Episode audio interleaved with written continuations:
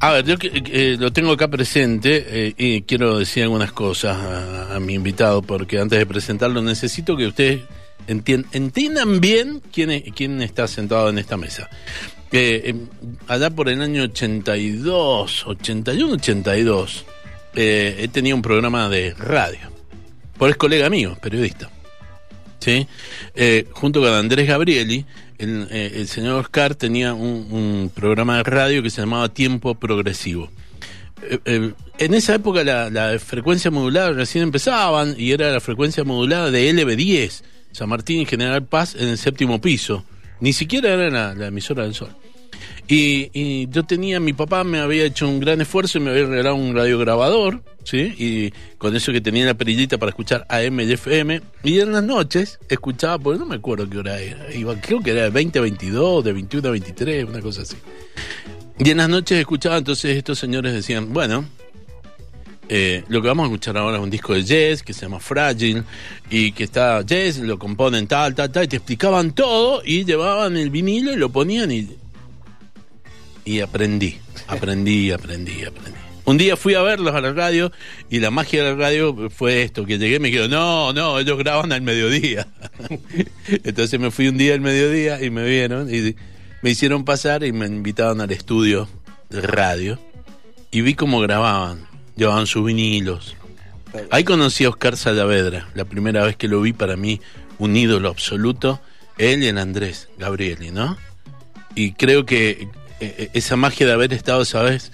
Por primera vez en un estudio de radio, viendo cómo se hacía y todo, fue, mira vos, ahora me estoy dando cuenta, fue lo que me empujó después a estar ahora acá, durante tantos años. La vida lo fue llevando por distintos lugares, ¿sí? Y, y el hombre, que primero fue corresponsal del Expreso Imaginario, nada más y nada menos, en su época periodística, Expreso Imaginario fue la, la- primera notoria revista que tuvo el rock argentino. Después fue productor, se dedicó a hacer espectáculos. Fue manager de Alta Blanca. Produjo conciertos de Spinetta con Invisible o con Almendra, acá en Mendoza. El célebre Almendra en talleres, lo hizo él. Y después se fue a vivir a Buenos Aires, ¿sí? A trabajar como jefe de prensa, después eh, manager de bandas en una empresa que era Ojanian Producciones. Y en ese lugar eh, empezó a managerear dos bandas que en los 80 le podía llegar a ir bien. Una era de los Enanitos Verdes y la otra era Soda Stereo. Se van ubicando quién es, Oscar Salavedra. El señor después eh, que llevó a Soda y a los enanos a, lo máximo en- en América Latina, se instaló en Chile, fue presidente de BMG, después laburó en EMI, hoy es el manager de Gondwana, hace giras mundiales y hoy tengo el placer de que esté acá sentado. Qué lindo. ¡Hola! ¿Cómo estás, queridísimo? ¡Qué capo! Qué boludo, bueno, ¿sabes me, mataste con la anécdota del estudio, ahí de, de- de- de la que no tenía nombre, la, era la FM de, La FM LB10. LB10. Claro, ¿te acuerdas? Era tremendo lo Y que... era acá cerquita. ¿no? Sí, San Martín General Paz. Yo estoy ahora, en- en- eh, gracias a la pandemia, con un baño de mendocinismo que estoy fascinado, porque nunca estuve, desde que me fui a Buenos Aires en el 81, nu- nunca estuve tanto tiempo en Mendoza. Y estoy feliz, es una cosa que miro la arquitectura, miro todo, me voy al mercado central a comer pizza, me vuelvo loco, me vuelvo loco con Mendoza, tengo un amor absoluto. ¿Sabes que vos sos un tipo fundamental para el rock argentino, básicamente? Y después latinoamericano, porque hiciste, vos, vos hiciste mucho en, en muchos lugares, toda la costa del Pacífico, el rock de la costa del Pacífico lo moviste vos. Pero en la historia del rock argentino vos estás muy metido, Oscar. Sí, sí, eh, claramente un- durante un periodo, hasta el 89. Cuando yo me fui de- a vivir a Chile, hay toda una generación que yo ahora cada viaje que hago a Buenos Aires, la mitad los conozco y la mitad no. Ajá. hay toda una gente por edad, en tanto los músicos, los managers, los periodistas, que la, la mitad los conozco, la mitad no. O sea, tengo muy buenas raíces, muy buenos contactos, muy buen mucho amor con mucha gente de- hasta que me fui en el 89. De ahí después vino, viste, bueno, vino el menemismo, el uno a uno, aparecieron un montón de bandas que ya, ya me los perdí. Entonces, yo, por ejemplo, que no sé, con Babasónico no tengo mucho contacto. Claro. Por ahí, con el manager un poco, pero no son eh, partners, como, como todos los de los 89 hacia atrás, digamos. ¿no? Lo que pasa es que, escúchame, eh, eh, el auge de nuestro rock lamentablemente se dio por la guerra de Malvinas. Porque de no haber sido Sí. por esa sí, prohibición de la difusión de música en inglés, Claro, tal cual. hubiera seguido perseguido, todo. Y desde el 82 hasta el 89, esos siete años, Sí, brutal. fue tremendo. Brutal, brutal. Es, si lo ves en, en, la- en cifras, el- la explosión que hubo fue tan brutal. También hubieron cosas malas, obviamente, pero fue eh, una cosa muy sólida eh, que venía de la resistencia. Porque claramente, claro, lo que empezó a abrir con la primavera alfonsinista, todo era como el rock moderno. Medio que quedaba medio mal ver a los grupos con canciones como Cerú de 11 minutos, era medio raro todo eso. Pero después todo se fue amalgamando y se formó una gran columna que yo creo que a partir de signos y a partir de Canción Animal, eh, Soda hermana el viejo rock argentino. O sea, Canción Animal, canciones que parecen Box Day. En signos también ya habían canciones de 8 minutos. Entonces ya se vuelven a amigar con los viejos hippies, que somos nosotros, y es lo que tenemos hasta ahora como una impronta del rock argentino, que es eh, único en el mundo. Yo creo que es fantástico eso. Escúchame, eh, eh, ¿cuándo naciste? En 1960, en la Clínica Mitre, ¿Día de año? ¿Día 10, mes? 10 de septiembre, Ajá. un día antes que el Día del Maestro. Eh, ¿Y de chiquito ya tenías in- eh, inclinación así eh, artística? Por, se, se- que mencionar sí, que- sí, sí. Mira, fue muy natural todo. Primero que mi viejo era un comprador de discos, Mm. eh, vinilos chiquitos estos de Ujú. 33, qué sé yo. Y claro, le, gust- le gustaba, algo tenía con el rock, porque me, me acuerdo, increíble, así me acuerdo hasta la formación y todo, en el Teatro Ópera un domingo a las 11 de la mañana. Me llevó a ver al trío Galleta en vivo. No. Y me volaron el bocho. ¿Te acuerdas que hacían covers? Covers de Creed, pero te mataban porque era un trío que parecía Led Zeppelin. Ajá. Bueno, eso me quedó muy impactado. Y a partir, no sé si en ese momento, en qué momento empiezo a, a comprar discos. Después di un paso más y empecé a comprar la revista Pelo. La primera que compré debe haber sido como número 4, que estaba Frank Zappa en un inodoro sentado. Ah. No.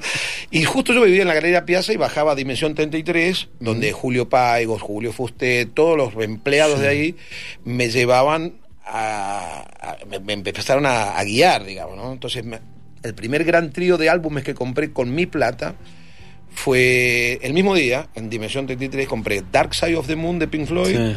Waka Ya Waka de Frank Zappa Sí. y uno redondito con forma de moneda de Grand Funk, el Pluribus Funk. Y con eso ya empecé a despegarme, ya con la revista Pelo, y ya no paré más. Empecé a comprar mis propios discos. Antes compraba con mi hermana. Juntamos plata los dos y nos compramos Abbey Road una vez, por ejemplo. Pero ahí yo ya empecé a coleccionar mis discos, ¿no? Con eh, King Crimson, ya empezó toda esa historia y no volví más. Eh, y de fanático, ¿viste? me juntaba con gente más grande entre ellos Rodolfo José Muratorio, que fue mi mentor como promotor de conciertos, eh, él era manager, es es hermanastro de Natalia Feingold, ¿no? Y... eh, Queridísimo, queridísimo sí, el muy- gordo Mura. El gordo Mura, un divino. Divino. Y él me, me tenía como asistente de manager. Hicimos el Teatro Independencia con, en plena dictadura, con Alta Blanca, que la vuelta, la, la cola daba la vuelta a la manzana Sí. una cosa brutal. eh, y ahí me fui quedando. El, por un lado empecé con el periodismo, muy ayudado, muy empujado por Andrés Gabrieli, que lo nombraste recién. Él me fue, también fue mi mentor periodístico. Y en un momento tuve que definir, porque estaba como creciendo como periodista. Eh, Éramos editores de un suplemento medio muerto que tenía el diario Mendoza los sábados, Sí. con fotos de Álamos en Uspallata, y le empezamos a poner León Gieco, Pineta. Y teníamos la, la suerte que había un interventor, no sé si era militar o del servicio de inteligencia, pero estábamos muy vigilados, pero el, el secretario de Acción Merino, Merlino nos fue, nos fue soltando, vayan, hagan, hagan, hagan. Empezamos a publicar notas de artistas medio prohibidos, ¿no? Ajá. Pero bueno, en algún momento tuve que, ahí a mediados del 82 de haber sido, que tomé una determinación de quedarme del lado de, del management y de la producción, digamos, Sí. ¿no? Entonces largué el periodismo porque ya era medio antiético la cosa, ¿no? Escúchame, eh, te dedicaste primero a Alta Blanca. Alta Blanca lo heredé de Muratorio. Muratorio Sí. fue el gran, el gran motor ahí. Eh, era una banda, bueno, todos los que lo pudieron ver se, me darán la razón, pero era una cosa adelantadísima. Eh, Es la que puso de pie en Mendoza, sí, ¿no? sí, llenó el pulgarcito, llenó la independencia, tuvo todas las formaciones magistrales, Ujú. Pablito Romagnoli, la Turcanaldi, Daniel Martín, era un cantero, Jorgito Sangueri, to- todos bestias. Eh, todos- el, el marciano era el sonidista. Marciano en la sonidista y Piccolo también, trabajar en Hoffman. Bueno, ellos abrieron un poco el, profesionalismo. Alcanzamos a hacer unas mini giritas, así un, show en Turudán, uno en San Rafael, que era wow, la gira. Pero sí tuvimos una actuación, una formación muy extraña, porque no estaba Mario Matar. Mm. Lo reemplazó eh, el Pollo Arancibia y tocamos en un ciclo de Mía en, Buenos Aires. O sea, Alta Blanca tocó una sola vez en Buenos Aires. Muy pocas entradas vendimos, pero tuvimos una muy buena crítica de Claudio Kleiman del Expreso Imaginario que entendió lo que era el concepto de esta banda, a pesar que no era la formación más, no estaba Matar, mira, qué rareza, es como escuchar a Deep Purple sin, sin, pero bueno, pero fue alucinante y cumplimos. Eh, así como sí, me fui despegando para ese lado, ¿no? Primero pues, empujado por el Mura, con Alta Blanca, ahí el, empezaban a sonar los enanos. me acuerdo que fui a ver a Marciano al Teatro Quintanilla, tipo Gieco, con su... Armónica. Con armónica acá al cuello, acústica y jardinera. Entonces Marciano. Y después yo le publiqué una nota en el, en el Expreso, que yo era el corresponsal, como vos decís, y después se juntó, sacaron el nombre de la revista Gente, mm. del fenómeno que se había dado en Puente Linca de los enanitos verdes, que había una familia se había sacado una foto y aparecieron unos bichitos. Entonces el primer nombre, que era Marciano Cantero y los enanitos verdes de Puente del Inca. y el manager de esa época, que era el, el Roberto Furlan, le dijo, no, hay que cortar esto, no puede ser tan largo este nombre. Entonces quedaron enanitos verdes. Mirá qué bueno. Era enorme, o sea, te necesitaba un medio cuaderno para escribir el nombre. Oscar, ¿y de ahí te fuiste a Buenos Aires? No, ahí me empecé a dedicar, como te digo, estaba por un lado con una pata periodística, eh, como era, había mucha apertura. Mm. Vos recién mencionabas el glorioso tiempo progresivo, que teníamos libertad total, no había publicidad, era magistral, porque como muy bien decías, la FM10, la, o sea, el LB10 lo tenía como tirado, claro. ponía música todo el día y nada. Y empezaron a, se animaron gracias a Betles, Julio Betles, que, los convenció a los directivos que nos dieran un espacio. Él trajo un auspicio, no me acuerdo, de una, marca de jeans, creo que eran los True. True, sí, sí, sí. Y nos dieron ese espacio. Y ahí teníamos libertad total, no había corte comercial, era una joya. Eh, pero a su vez, por mi vinculación más discográfica, Alberto Beato me llevó a la tarde, durante lunes a viernes, a conexión en Radio LB10. Entonces tenía un programa en LB10, en la FM de, de, Radio de, LB10, con la, FM. Y después Beato hizo otro programa con, que lo hicimos con, también con Andrés y con el Manolo Jiménez, los sábados en LB8. Una cosa rarísima. Entonces Beato nos traía a nosotros para que le habláramos de cosas más jóvenes. Beato era la época que estaba en Elior, ¿no? conectado con Elior no, todavía no? Sí, porque él era muy, muy metido en la, la parte discográfica. Claro. Sí, sí, sí. Así que bueno, fue genial. Entonces, eh, imagínate tener tres programas en tres radios diferentes, La Ridiculez y a su vez en el Diario Mendoza, que con Andrés hacíamos y deshacíamos todo, éramos unos zarpados increíbles. ¿Y cuándo te llegó la convocatoria de, de Ojanian? Bueno, Ojanian me conocía a mí por o sea, no es que me conocía, sabía que yo era el corresponsal en Mendoza. Él hizo la primera vuelta de la almendra con tres shows nomás. O sea, hicieron obras, que hicieron Rosario, Córdoba y Mendoza, que lo hizo el Mura, la primera vez. Eh, y el Muratorio, ¿no? Y después Mura se fue a vivir a Los Ángeles y cuando Alberto decía hacer la primer gran gira nacional para el segundo disco de la Juntada de Almendra, que era el Valle Interior, eh, se fue con un asistente ciudad por ciudad a buscar productores. No quería trabajar con los productores más comerciales, digamos. Entonces, a veces en esa época estaba el Ronco del Río, estaban toda esa, toda esa escuela, él quería evitar todo ese rollo. Y dice que me contaba una historia, por ejemplo, iba a Río Cuarto, se sentaba en la plaza, veía dónde había una disquería, le decía, che, ¿quién produce rock and roll acá? Tal tipo. Y así se encontró un montón de gente que después se fue siendo profesional. En el caso de Mendoza me llamó a mí. Me llamó un día a mi casa, en la época del teléfono fijo, de baquelita negra. Y me dice Alberto Janio con esa super voz que tiene, y me dice, escúchame, papucho, eh, ¿Quién produce conciertos de rock en Mendoza? Ahora que se fue moratorio. Ah. Yo. Pero vos qué has hecho, ¿no? Enanitos Verdes, Alta Blanca. Bueno, te doy almendra. Y lo hicimos a porcentaje, nos puse un dólar de anticipo y llenamos talleres. Fue yo, fui. Fue magistral. El primer taller fue con almendra en, en el taller cerrado, el que hizo el Mura. Nosotros después nos fuimos a la, cancha, y la reventamos. Cortamos, no sé, 5.000 entradas, fue una locura. Y nada, y me, cuando me, acuerdo cuando se baja Alberto en un hotel medio petrolero, del sindicato que está enfrente al LACA, en Sí, la Megorena. sí, sí, sí. Bueno, se para ahí con el Mercedes, con Espineta, venían de San Juan, y me dice, vení, vamos a hablar de negocios. Y me dice, ¿qué publicidad hiciste? Ah. 50 fiches de publicidad Sarmiento. Pero, como y nada más, Sí. no, nada más. ¿Y cuántas entradas tenés? Ya agotamos, 5 mil. no entendió. Un genio. Entonces me dijo, este me lo llevo. Y me llevó a Buenos Aires. eh, me quedé un año más. Hicimos Espineta Jade con él, hicimos Lito Nevia, Riff, Mercedes Sosa, que yo me- medio que me estaba profesionalizando en la producción grande acá en Mendoza. Pero ahí Alberto me dijo, venite, y me fui. Cuando él se fusionó con Piti Ñurrigarro, y arma- eh, él le puso como un upgrade a, a Braxas. A Braxas. Eh, Piti tenía a Porcheto y a León Gieco.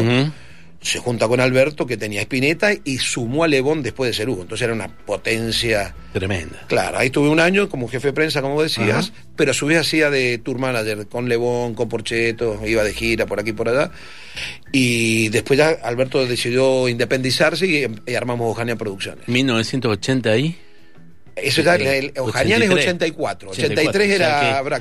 Era, era- Alfonsín total. Claro, era ver, por ejemplo, Porcheto en Pacífico, 5.000 personas, Sí, sí. Dos, tres, dos, tres funciones. No, no, una locura, una una locura. locura. Eso, claro, lo que tenías mucha razón lo que estabas diciendo fue la explosión post-Malvinas. Nosotros la capitalizamos muy bien eh, porque veníamos con todo este rock que había sonado brutalmente. Claro. O sea, Jade, todo sonó de un día para el otro mucho en todos lados. Entonces fue una manera, una forma de trabajar impactante. O sea, todos los fines de semana teníamos 6, 7 conciertos con todos estos artistas sin parar. Estamos conversando con Oscar Saavedra, un mendocino fundamental. Van llegando saludos, te aviso. Enseguida te voy tirando hasta, anécdotas, me llegan tú. Mira, escúchame. Eh, estaban los consagrados, pero estaban los, los más jóvenes. O sea, habían unos pibes que venían de estudiar diseño, publicidad, que tenían una banda Soda estéreo. Y estaban los mendocinos que, te- que, se habían instalado y se estaban por volver. Y llegaste vos y le salvaste la vida. A los, a los A los enanos. Claro, claro. El enano tuvimos una, una. Cuando yo era manager de ellos acá en Mendoza, que habíamos hecho en la Independencia, también habíamos hecho unas giritas por Tupungato, Sí. qué sé yo. Yo había jun- juntado una plata y tenía un contacto para grabar en Buenos Aires. Hay un single perdido de los enanos, Ajá. un sello que arma Fernando Falcón, que era un productor de la época de. No de la joven guardia, pero de esta onda, de industria Sí. nacional, de la música más pop, de lo que era la música comercial para nosotros. Él era un productor con muchos contactos en las discográficas grandes y convenció a la Polygram de armar un sello independiente con toda esta movida que se venía del rock argentino, que se llamaba, copiándole a los brasileros, el, viste, los brasileros, el género de ellos es MPB, Música. Popular Brasilera. Y él armó un sellito que se llamaba MPA, que grabó un solo álbum de Canturbe muy bueno. Anoche estuvo Jorge Garcoche No. acá. Está acá en Mortal, Mendoza. Mortal. Los Sí. perros de Villa Yo lloraba Sí. con ese disco. Un discazo. Bueno, él sacó ese álbum iniciático y dos singles con Enanitos Verdes. Uno, uno se llama Tu Figura, que era una balada de Marciano, Sí. y la otra no me acuerdo, de la Ajá. 2B. Hay que buscarlo porque vale oro. Mm. Y el otro single fue de Lerner, que en vez de sacar dos temas sacó cuatro, un EP de cuatro temas donde tenía cuatro estrofas, que después lo grabó Sandra Mianovich y, y arrancó. Entonces, eh, antes de que los enanos nos fuéramos a vivir a Buenos Aires, yo me fui un poquito antes, hicimos esa movida, pero fue nada. Fuimos, tocamos tres, cuatro veces en Buenos Aires y nos volvimos. Un fracaso financiero. Absoluto. sí. Y después te, te- eh, No, ellos, llegan- ellos se volvieron. Y eh, cuando yo, Ojanian se separa de Abraxas, yo me voy con él. Todos se quedaron con Piti y Regaro, que era la empresa grande, con León Gieco, Sí. y yo me fui con él solo con Lebón. Ujú. Y me dijo, Alberto, tenemos que tener un par de brandas más. Entonces, bueno, Enanitos Verdes. Les pedí unos demos que habían grabado acá con, con Ellen Vidal, por ahí, unos lindos demos que tenían. Ya estaban cambiándose de la onda más progresiva a algo más pop, pero el golpe de gracia al formato que fue el, el primer álbum lo dio la incorporación de Sergio Embrión. Ujú. Ahí el trío se oxigena con Sergio y se van para las canciones más cortas, más pop. eh, a pesar de que tenían canciones brutales. Entonces, estuve escuchando ese disco y sale Detrás de las ruinas, que es un temazo, Sí. donde el negro Staite ya mostraba lo que tenía entre los dedos. y el bueno, y se fue, y ahí arrancaron, le pusimos mucha plata a ese disco porque le hicimos un sello para publicar nuestros propios artistas, eh, Enanos Verdes y Autobús, que era el sello Mordisco. Mordí. Mordisco. Y no, fue bastante bien, habríamos vendido unos 4.000 discos, 5.000 discos, que no estaba nada mal. Pero los generales les resultaba muy caro vivir en Buenos Aires. Entonces, eh, viste, tenían, pasaban momentos medio jodidos. Eh, decidieron volverse, medio a ver, a rearmarse. Empezaron a armar los demos de lo que después fue Contrarreloj. Pero en el medio salió una oferta para irse a tocar con Piero por toda Latinoamérica, que fue una cosa comercial, que fueron todos menos Piccolo. Porque, porque, Piero tenía su batero que no lo quería cambiar. El negro tordo. El negro tordo, una bestia. Entonces no quería desprenderse del negro y eh, que era el único que le quedaba de la época de Prema, el que se quedó sentadito. Entonces entró Felipe Marciano, Tito Dávila, que se metió mucho en los arreglos también, y Mario Mata. Y Mario Mata. Y Mario Mata, con la, con la guitarra sintetizada. brutal. Así que fueron. Eh, con eso hicieron un poco de guita, se equiparon, volvieron, hicimos los demos de contrarreloj en el carril que va a Luján, alquilamos una casa y salieron los demos de contrarreloj, pusimos a Calamaro y ahí ya empezó otra historia. Y también en Buenos Aires estaba Soda, estaba empezando Soda. Sí, Soda, hay una historia paralela. Yo los quería tomar desde el comienzo. Yo los vi en los. después del segundo concierto los empecé a seguir por todos lados. Mm. No sin tener negocios con ellos, nada. Ellos los trabajaba Rodríguez Ares. Eh, hay una anécdota muy linda. Mira, el, justamente en ese verano del 82, ponele, yo estaba viviendo en Buenos Aires. Eh, Alberto Jania, no, a Petinato, que era el director del Expreso Imaginario, el que iba a hacer la reedición del Expreso Imaginario, que al final nunca salió, venía siempre a la oficina y me dijo, Oscar, vamos esta noche a la fiesta de Tower Records. Tower Records, unos argentinos le habían choreado el nombre a los, a los gringos. a los postos. Claro. Eran las piletas de, cerca de, Pilar o en San Isidro, una conchetada. Mm. Y fuimos ahí, y todos whisky, cosas, de piletas, minas, todo eso, y había una banda armada. Entonces voy a averiguar al sonidista, le digo, ¿quién toca hoy, flaco? Eh, mi banda, el mismo sonidista era el manager, eh, mi banda, Soda Stereo. Ah. Y le comento a Petinato, me dice, ¿quiénes son? Soda Stereo. Uy, me han dicho que son buenísimos. Quedémonos. Porque la fiesta ya estaba medio aburrida. Quedémonos. Y me quedó y me partieron el bocho. Yo dije, estos tipos... Había una cosa espinetiana en la forma de pararse de Gustavo, en la forma de agarrar la guitarra en la forma de poner acordes fuera de lo normal, eh, con mucha armonía, que no tenían, la música no tenía nada que ver con Spinetta, pero él tenía una, una impronta spinettiana. Después con el tiempo reveló que era fanático de Arto y como todos sabemos, del rock progresivo, todo el rollo. Pero bueno, a mí me quedó una pelotita de Armando. Entonces los, empecé a perseguir, me dieron un demo de tres canciones, pero el socio de eh, Alberto Janian, Pitiño Rigarro, que estaba con Gieco, por cierto, me dice, no, esto es un grupo muy hippie, eh, no, es muy moderno, dejase, de estos grupos modernos que mejor los maneja Greenbank. Y me, los, vi pasar, no pude meterlos en la agencia, los tomó Carlitos Rodríguez Ares, que ya tenía virus, y sacaron el disco en el 84 y al tercer mes ya me los traje a la oficina, o sea, les, les volví a caer ahí para... Vamos, vamos, vamos y nos trajimos. Ahí me ayudó mucho el hermano de Quique, de, perdón, Quique García, que era el hermano de Charlie. El hermano de Charlie, que, falleció. Que falleció, que era un vendedor genial de shows, una cosa brutal. Él había laburado con Rodríguez Ares y lo convenció a Gustavo y se vinieron con nosotros. Es decir, tuvieron tres meses con el disco en la calle con otra agencia y después cinco años con nosotros. Y eso fue, bueno, insuperable. Aparte, eh, vos tenías, bueno, tenías mucha injerencia sobre las bandas. Pues no solo eras el manager o el encargado de la agencia, o sea, había mucho diálogo artístico. Eh, claro, eso, eso, no es tan habitual en el mercado, más bien que el artista busca los managers están más vinculados los números, las finanzas, los contratos. Yo hago todo eso, pero a su vez, como soy, sigo siendo coleccionista enfermizo de discos y de revistas y de libros. Claro, teníamos diálogos mucho más profundos porque yo les hablaba de las cosas que a ellos les interesaban. Entonces hablamos mucho de música con los músicos, eso que para un manager no es tan habitual. O sea que vos viviste la etapa de nada personal, signos, ruido blanco. No, agarramos el primer disco después del primer single. Ellos lo sacaron en, agosto, en esa famosa Pampernick, no, perdóname, en octubre lo sacaron. Tuvieron tres meses con el primer single, que era Jet Set. Sí.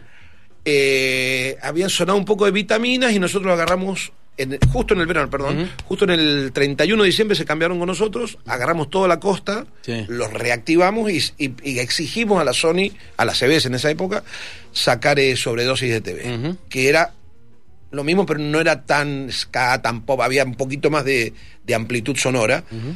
Y dijeron, no, pero no, y, y mató. Realmente fue lo que destapó. Y a la vuelta del verano hicimos el Teatro Astros y ya y no paramos más. Después. Claro, es decir, pero trabajamos el primer disco, alcanzamos a trabajar bastante el primer disco. De la mano de Quique, como te digo, teníamos 20 shows por mes, era una cosa imparable, dos por noche.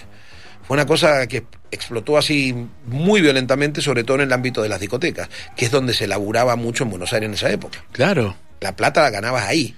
Discos, tarde, muy Sí, tarde. Cuatro, cinco de la mañana, fácil. Claro.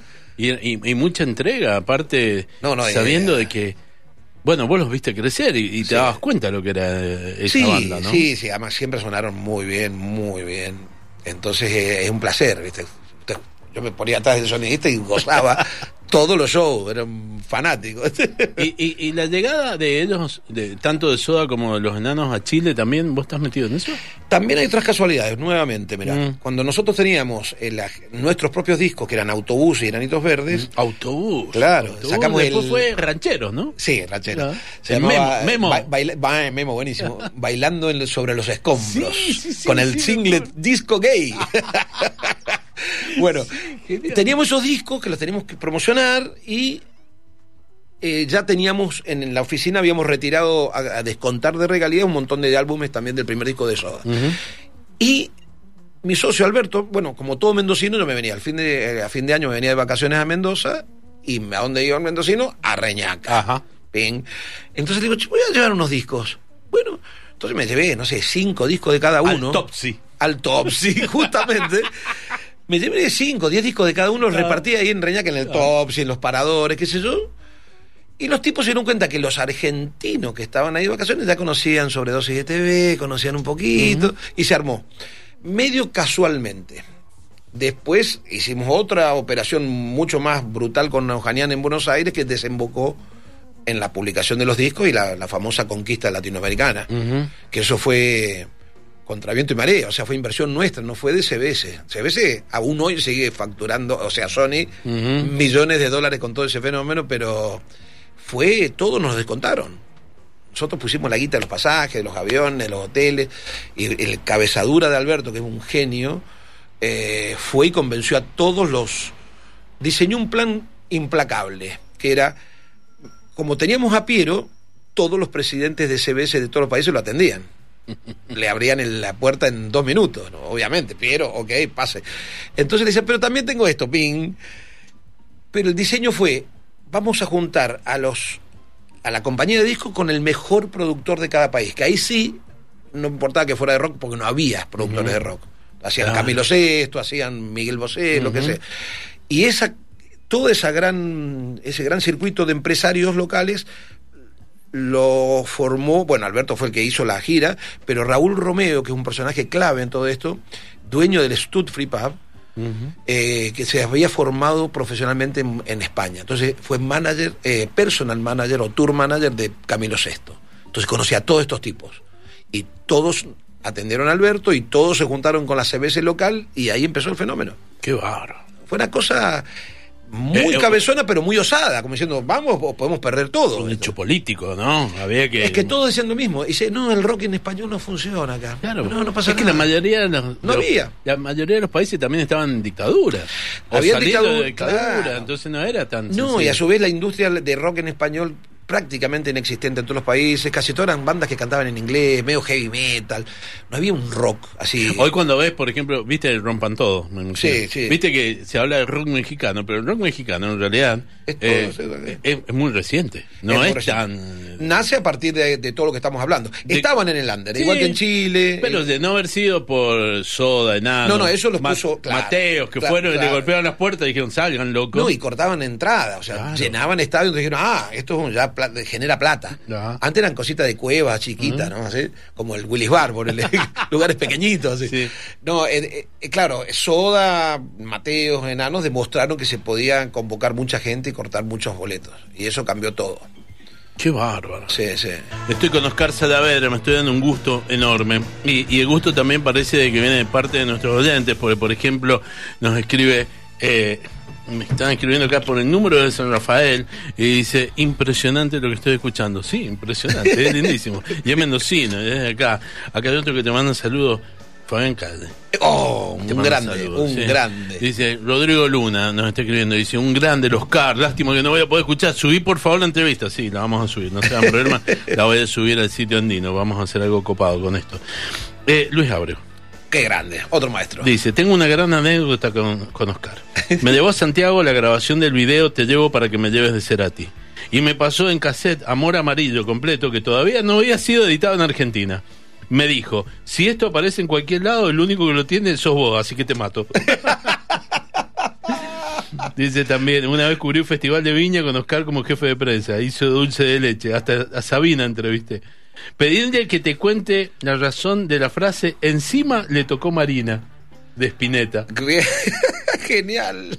Ah. ¿La contamos? Contala. Tuve la suerte de estar en ese momento cuando grabó Luis la voz de ese tema. Ah. Llevé al fotógrafo Gabriel del Carril, que trabajaba con nosotros, mm. al estudio Moebio. Necesitamos fotos de prensa de Luis. Él sacó unas fotos preciosas con Luis sentado en la, en la consola y con unos anteojos oscuros, pero con marco blanco, una cosa muy rara para la época, medio psicodélico así. Eh, bueno, ahí hizo, él logró su sesión y yo me quedé a la grabación. Y tenía, el, cuando él nombra esa parte, cuando, eh, nueve, eh, dice, y encima le tocó María, Marina, y, y él decía 141. Y yo digo, no, Luis, eh, Marina es del 900 para arriba. Entonces pues le cambió la del número 937. Te metiste en una letra de Spinetta. claro, porque te decía, no, Luis, eso es ejército. Qué va. Así que no, pero estuve justo en la grabación de ese tema que es brutal. Es uno de mis temas favoritos de Spinetta, que es Maribel, ¿no? Ah, no, y resumen porteño. Resumen porteño. Escúchame, eh, una vez vino Spinetta acá a Mendoza, eh, una de las tantas veces, y te llevaste de juerga a tu pungato. Eso fue genial, fue en la primera venida de Almendra. Eh, como tocamos un sábado y después ellos después se tenían que ir no sé hasta dónde, entonces tenían como tres, cuatro días de viaje, se quedaron una noche más en, Mendoza. Y Andrés Gabrieli, con el que hacíamos este tipo de locuras, dijo, ¿por qué no vamos mañana domingo a la, a la casa, a la, finca, está, una, propiedad divina que tenía la familia Gabrieli en, la carrera, que ahora está muy de moda, pero en esa época era como donde terminaba el mapa. Eh, y bueno, estuvimos en la casa de los Gabrieli, muy bien atendidos, un asado así de esos brutales. Mm. Eh, y lo más gracioso, bueno, ahí estaba Marciano, que está la famosa foto de Marciano con, con Espineta, estaba el peluca Golzá, que genial. Y lo más alucinante es que no podían creer que la, el agua de la pileta era agua de vertiente, agua de la montaña. Entonces el, el Andrés, o no sé, alguien, agarra un vaso y dice, mira, Glucky se toma un vaso de agua de la pileta. Y entonces hay una foto de Espineta y otra foto del Toro Martínez, que era el sonidista. El Toro, el toro tomando agua de la pileta, pues diciendo, miren lo que estoy haciendo. El Toro estuvo viviendo un tiempo. sí, sí, estuvo en Mendoza mucho tiempo, sí, señor. Qué divino. Escúchame, ¿y, y, cómo llegas a Chile? Bueno, cuando empezamos a pegar en Chile con enanos, o sea, con soda, enanos, todo este rollo, empezamos muy seguido. Pues inmediatamente fue un fenómeno brutal de giras, de conciertos agotados, de locura, Beatlemanía total, Festival de Viña, todo eso. Entonces, al final, de tanto trabajar con la única agencia que se dedicaba a esto, que era Prodin, la agencia más grande de Chile en ese momento, eh, justo vienen, ellos hacen eh, en el verano del 89, en febrero, ponele algo así, hacen Rod Stewart, que es el primer, lo que ellos llamaban el mega concierto de, Chile, de la historia. Eh, llenan el Estadio Nacional, locura total, nadie podía creer que estaba Rod Stewart ahí en Chile. Y em, ganaron una fortuna. Es la empresa Prodin, que el dueño Ernesto Clavería, que falleció hace poco el año pasado, ganó más de un millón de dólares, que para la época era una locura. Y entonces con sus socios, uno de ellos que es Jorge Sanyana, actual manager y marido de Miriam Hernández, la gran cantante chilena, eh, dicen, bueno, invertamos, eh, diversifiquemos. Cuando tenemos toda esta caja, ¿qué vamos a hacer? Pusieron una empresa de transporte al aeropuerto, las típicas van que van y vienen a los aeropuertos, eh, al hotel clásico, fue precursor, no había en Chile. Pusieron un un tema que fracasó, que era como una especie de control de publicidad de radial.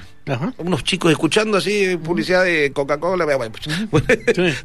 como un ibope. Claro, un ibope, pero súper precario con radios así, radios grabadores de estos que levantabas con la mano. Así era de precario. Y la tercera cosa es decir, todos los artistas que traemos de España no tienen sello, ¿por qué no sumamos un sello discográfico?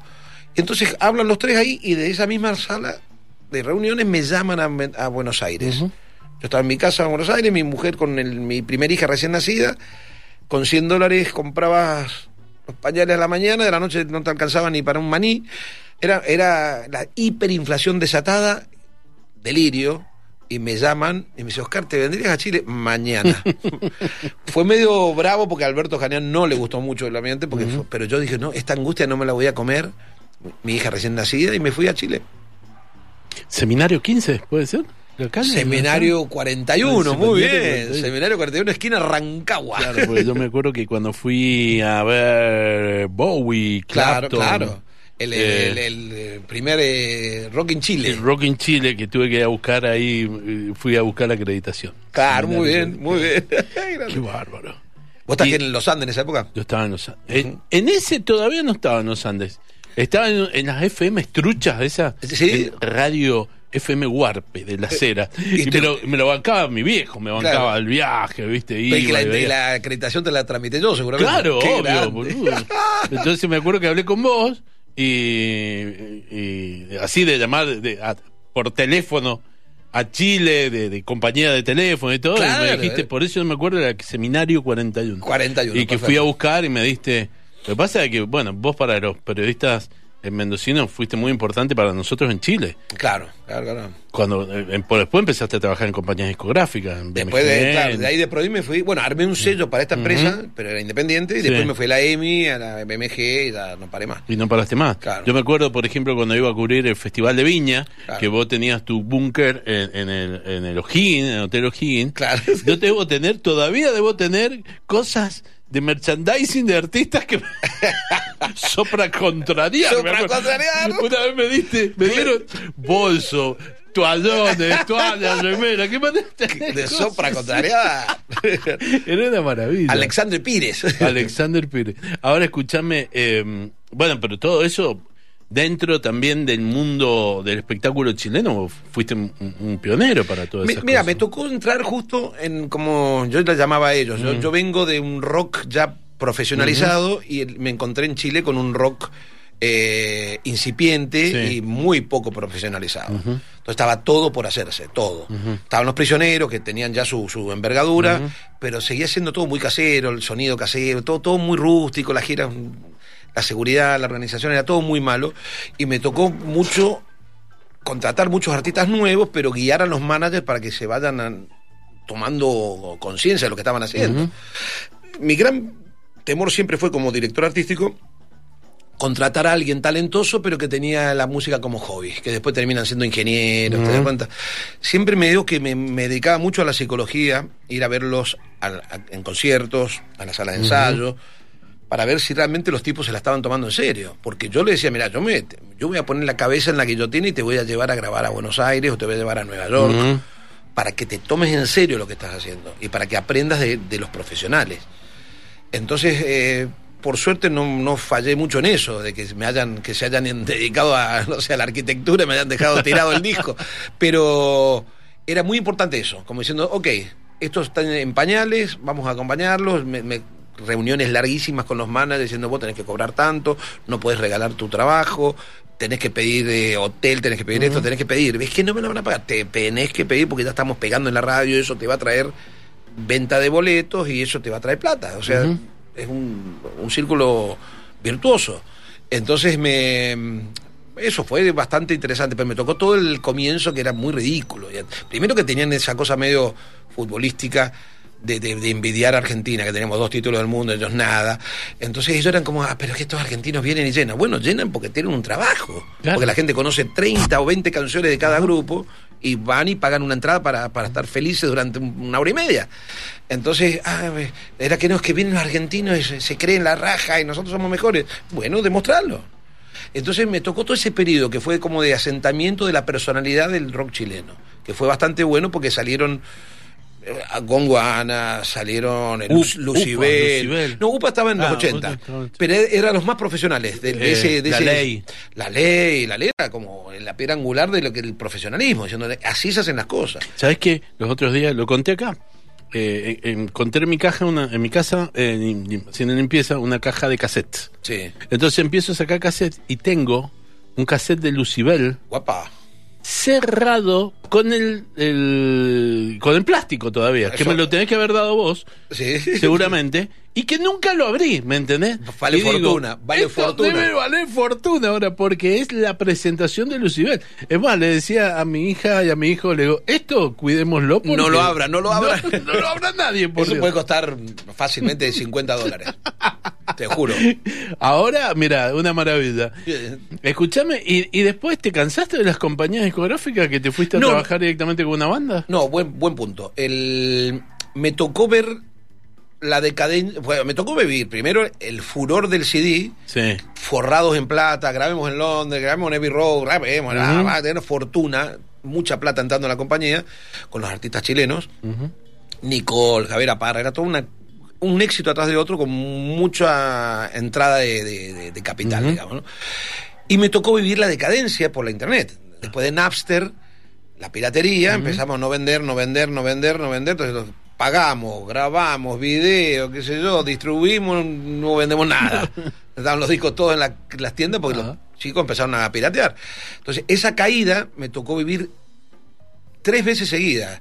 Yo era el director artístico de la BMG, me tocó ser despedido porque cerraron ese departamento. Despedirme a mí y a todos los artistas. Señores, váyanse para la casa. Ajá.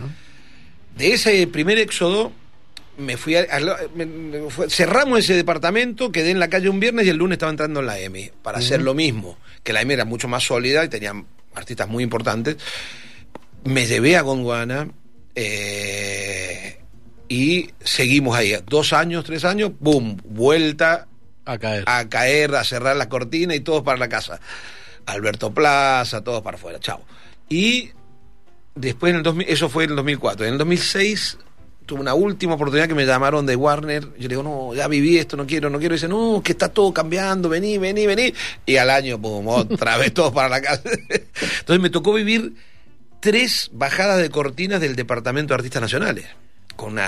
Eso es horrible. Y aparte con un cambio tecnológico, o sea, No, no, por desapareció el CD, empezó el MP3. Las compañías se perdieron, estaban muy manejadas por los financieros, como no querían quebrar ante toda esta locura, los gerentes generales pasaron a ser los financieros.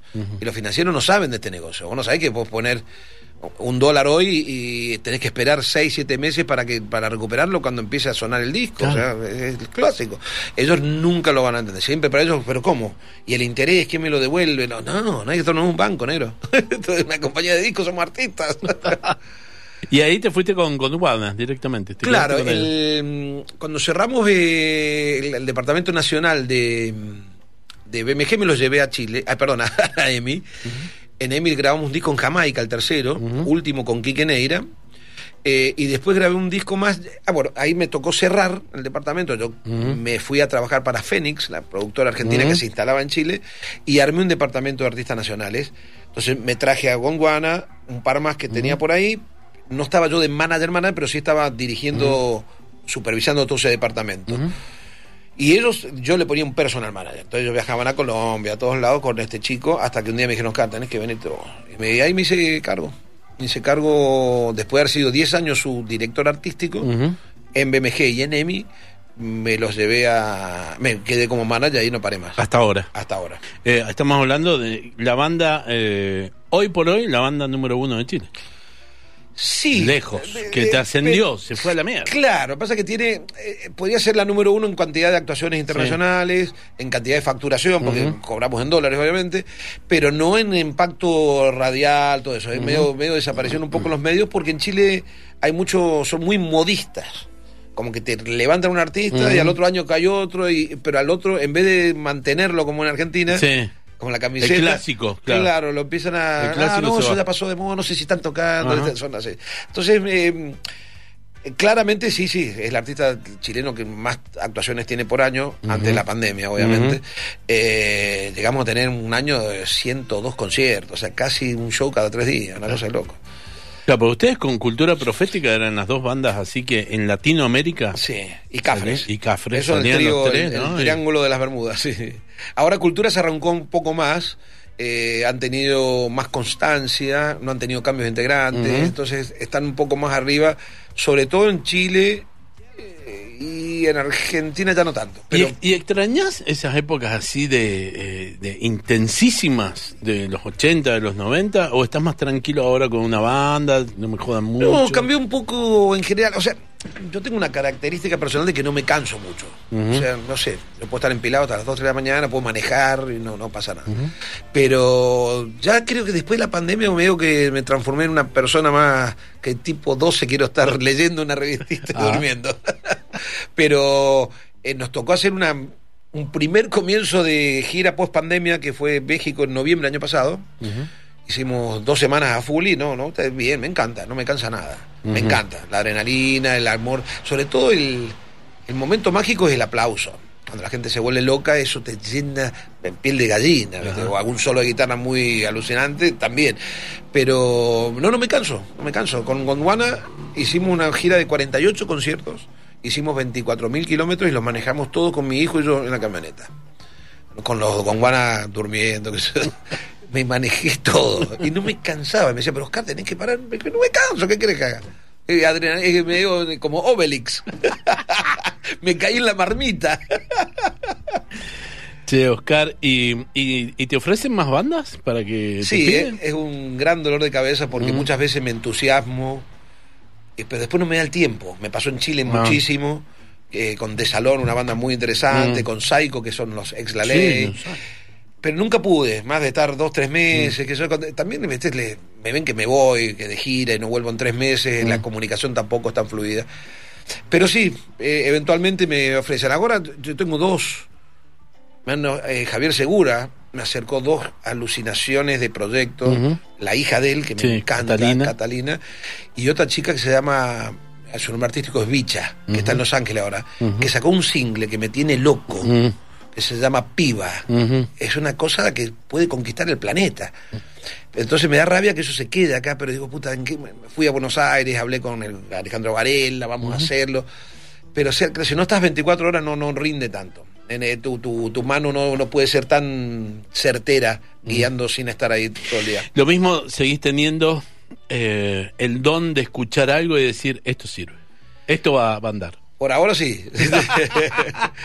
pero eso básicamente es el nada, ¿viste? De años de Eso- apreciación musical. Sí, pero- años y años de apreciación. Está bien, pero no son muchos los que tienen esa posibilidad. He tenido una discusión con los enanos. Ah, eh, este, cuando hicimos los demos de, de contrarreloj, Sí. acá en, en- en este en el carril que va a San Martín, el, ah, el Carril Cervantes. el carril Cervantes, una vieja mansión divina, ahí grabamos, creo que la consiguió un Tito Dávila por algún Mm. lado. Entre los temas que estaban estaba La Muralla, que se llamaba La Muralla, no se llamaba La Muralla Verde. Mm. Eh, y no la querían dejar. Y, Mar- y Cal- Calamaro y yo hicimos un golpe de Estado. Y, y quedó, y quedó, y fue single y, y brutal.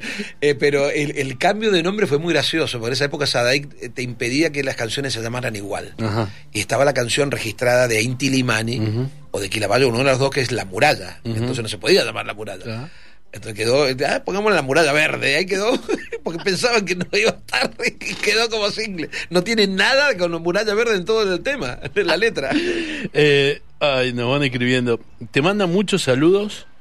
Dice abrazo Oscar Sadavera, Gustavo Blanc. Qué grande. Con, eh, hablamos con Natalio el otro día cuando fuimos a ver a Negro Staiti de que yo les vendí un show al grupo eh, Jam, que era Gustavo, Natalio y el gordo Matar. Y no sé al qué bajista, me Mm. estoy perdiendo ahí con el bajista, pero era un cuarteto brutal, casi instrumental. Sí. No sé si era instrumental total, puede ser. Que le vendí un show en Cobarú, que es donde doblás para irte a. Cobarú, Tunuyán, Claro, sí, sí. de ahí sí, donde sí, doblamos sí. para irnos Ah. a ver al negro de Monteviejo. Claro, claro, en Tunuyán. Sabes que la otra vez también. Gran se- baterista, Gustavo, ¿eh? Muy Se, admirable. acor- se acordaba de vos, el querido Pedro Mategui, ahí en el sur, en el. Valle Duco, Perito fue el que hizo todo eso. Claro. Llamo a Talito Nevia, locos de mierda. Por ahí tengo un afiche que me mandó a Lito Nevia. auspicia Aranjuez. y acá nos escribe un amigo, un oyente divino que tengo, me dice, Walter, ¿hay alguna posibilidad que el programa termine a las 0.30? Ninguna. Ninguna, porque ¿Qué estamos, llegando al final de, de- de esta charla con el Oscar. Yo creo que hasta te quedás por un tiempito más. Mendoza? Sí, estoy diseñando mi futuro de vivienda. Yo tengo un departamento en Miami donde vivo Sí. con mi hijo. Eh, y de- con la pandemia me quedé acá con la casa de mi vieja en Chacra Ajá. y estoy con la felicidad de tener a mis tres hermanos cerca, mi vieja, camino 100 metros para allá, 20 para allá, Ujú. 30 para acá. Es la felicidad máxima. Entonces Sí. quiero diseñar ahora que empiezan las giras de vuelta.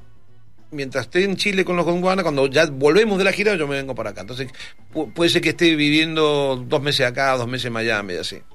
Eh, eh, la otra vez, cuando hablé con el Andrés, eh, hablé por teléfono con él y después te lo conté a vos, dije, uy, el día que venga el Oscar me gustaría dar una hora de, De El tiempo Buen Salvaje progresivo. para que se transforme en tiempo progresivo. Pero con los temas de esa época. Obvio, quiero que hagan el programa ustedes dos. Pantalla del mundo nuevo de Riff. ¿Te animás?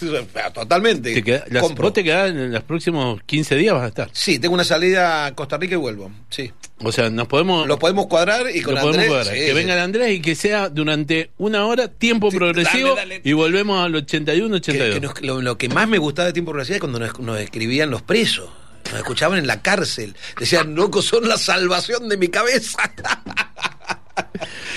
Dale, comprometido a hacer un tiempo Totalmente, comprometido. dale. Oscar, ha sido un placer que vinieras. Dale, Juanito, Para mí siempre ha sido, siempre has sido un, un tipo de esos eh, de corazón grande, loco, que te da la mano, que te ayuda y vos decís, qué divino. La sangre italiana. Y mucho más cuando estabas en Chile y cuando ibas, viste, veías en el medio, vos decías, ¿y acá quién podrá defenderme? Y aparecía el Chapulín Saavedra haciendo de todo. Sos Buenísimo. Fundamental para todos. Gracias, Oscar. Dale, querido, gracias por la invitación. Oscar Saavedra estuvo con nosotros.